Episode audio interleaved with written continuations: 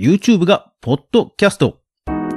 国内でもついに YouTube ポッドキャストが始まりました。まだ一部のアカウントなんですが、私も使いましたので早速作ってみました。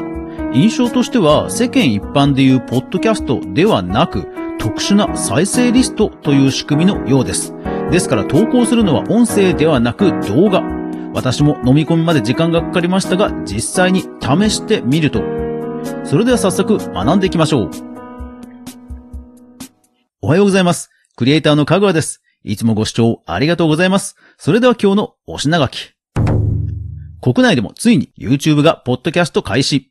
実態は特殊な再生リスト。今後の展望とすべき対応です。はい。皆さん、いやー、なんか思ったより早く来ましたね。というわけで、私もですね、実際試して、もう情報量が盛りだくさんすぎるので、私自身のブログにもろもろ上げておきましたので、概要欄にリンクを載せておきましたので、そちらの方、ぜひぜひ確認してみてください。それではこちらの記事。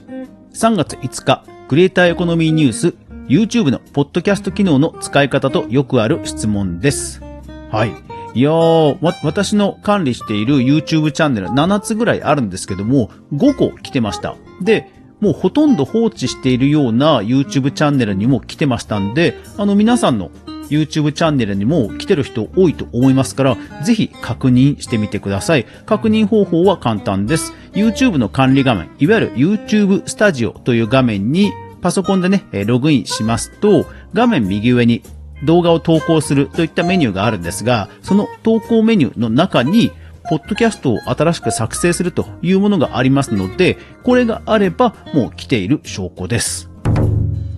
で、これ実際に作ってみますと、小さい画面が出まして、ポッドキャストのタイトル、概要欄、そして、いわゆるカバーアートですね。Spotify ですとか、Amazon Music ですとか、こう、正方形のカバーアート、番組カバーアートあるじゃないですか。あれを、まあ、投稿しなさいというような項目、プラスあとは公開設定があって、もうそれを入力するだけで完成です。うーん、何のことだろうと思ったら、これ、よくよく仕組みを調べてみると、どうやら再生リストなんですね。ですから、現状でも YouTube ってあの自分自身でね、こう再生リスト作れるじゃないですか。好きな動画を一つのね、プレイリストにまとめると。あれの、要は特殊なものと、つまり再生リストでもタイトルやカバーアートが設定できる、まあそういったものを YouTube ではポッドキャストというふうに呼んでるようです。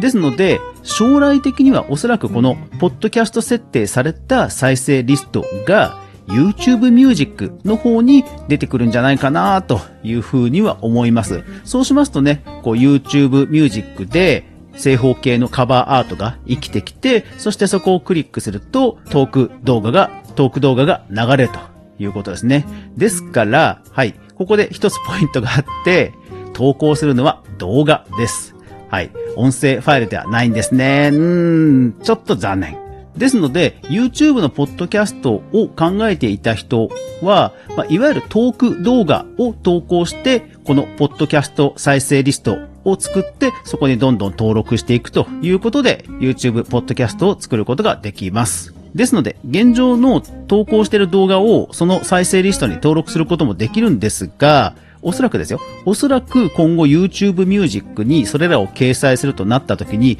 まあ、やっぱり、その、いわゆる一般的なトーク動画でないと弾かれる可能性もあるので、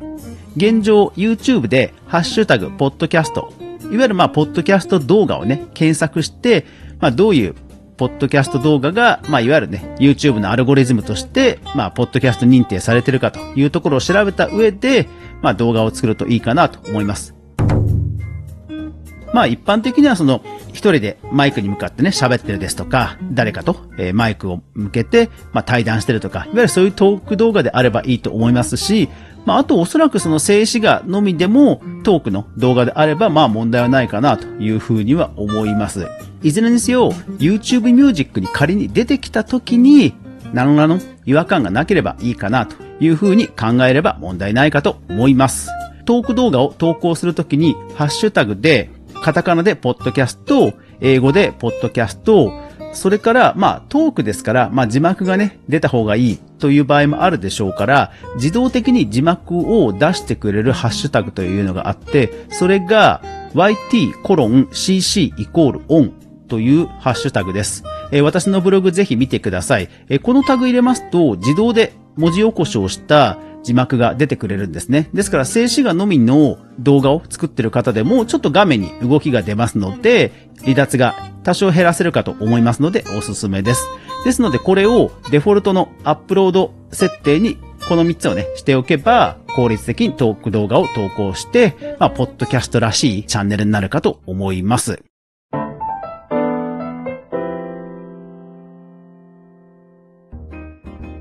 ですので、すでにもうトーク動画を投稿している人も過去動画にもそのハッシュタグをつけて、ポッドキャストとアルゴリズム的に認識されるようにするとさらにいいかなというふうに思います。いやー、ついに来ましたね。ですので、今後はですね、まだ海外でも動きはないんですけども、おそらく年内には RSS 受け入れ、まあ、要はそのアンカーですとか、スタンド FM、ラジオトークなどから RSS という、まあ、音声の URL を受け取って、その音声ファイルで、まあ自動的に、えポッドキャストになると、動画ポッドキャストになるというようなところまでは多分行くんじゃないかなとは言われています。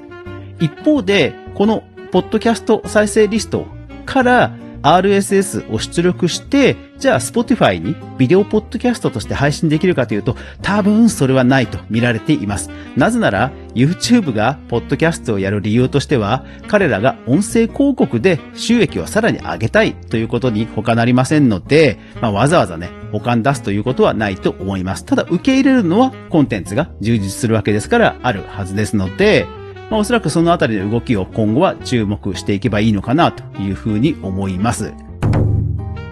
ですからまあ、スプリーカーで YouTube 投稿している人は、まあ、どっちがいいのかと。それが実装されてからいろいろね、検討するといいかなというふうに思います。いやー、ついに本当来ましたね。楽しみですね。皆さんも YouTube ポッドキャストチェックしてみてください。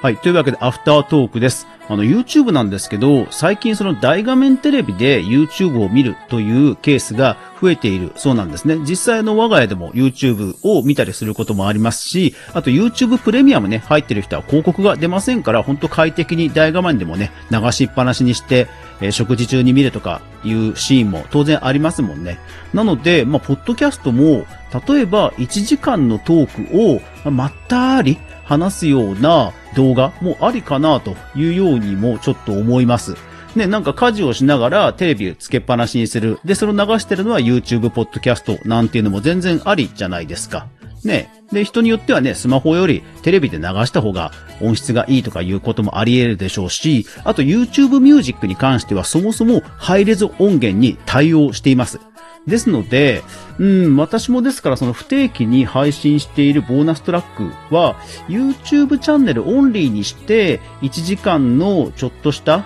こう長くまったり聞けるようななんか1週間のまとめ的なものをするのがいいかななんていうふうに思います。いわゆる環境動画、なんか川のせせらぎとか、あの山とか風景とかそういうフリー動画素材っていっぱいあるので、まあそれを流しつつ、少しね、こうゆっくりとしたトークで、まあリビングで流していてもそんなにこう邪魔にならないかなと、うるさくないかなというような感じの1時間、しっかりこう1週間振り返るトーク番組なんかもありかなというふうに思うので、まあちょっとね、私もこれを機にいろいろとボーナストラックまた考えてみたいと思いました。皆さんはどうですか？一時ソースをちゃんと確認するメディア、クリエイターエコノミーニュースでは、カグアが毎日、クリエイターエコノミーに関するニュースをブックマークしていく中で、心揺さぶられたものをお届けしています。毎日の収録配信と週に1回の無料のニュースレター、不定期に配信してますボーナストラック3つの媒体で情報を発信していますのでよかったらフォロー登録してください。励みになります。よろしくお願いします。一人暮らしの時によくエビチリを作ってました。結婚してからはあんまり作ってないので、うん、なんか久しぶりに作ってみたいな。というわけで一週間頑張っていきましょう。いってらっしゃい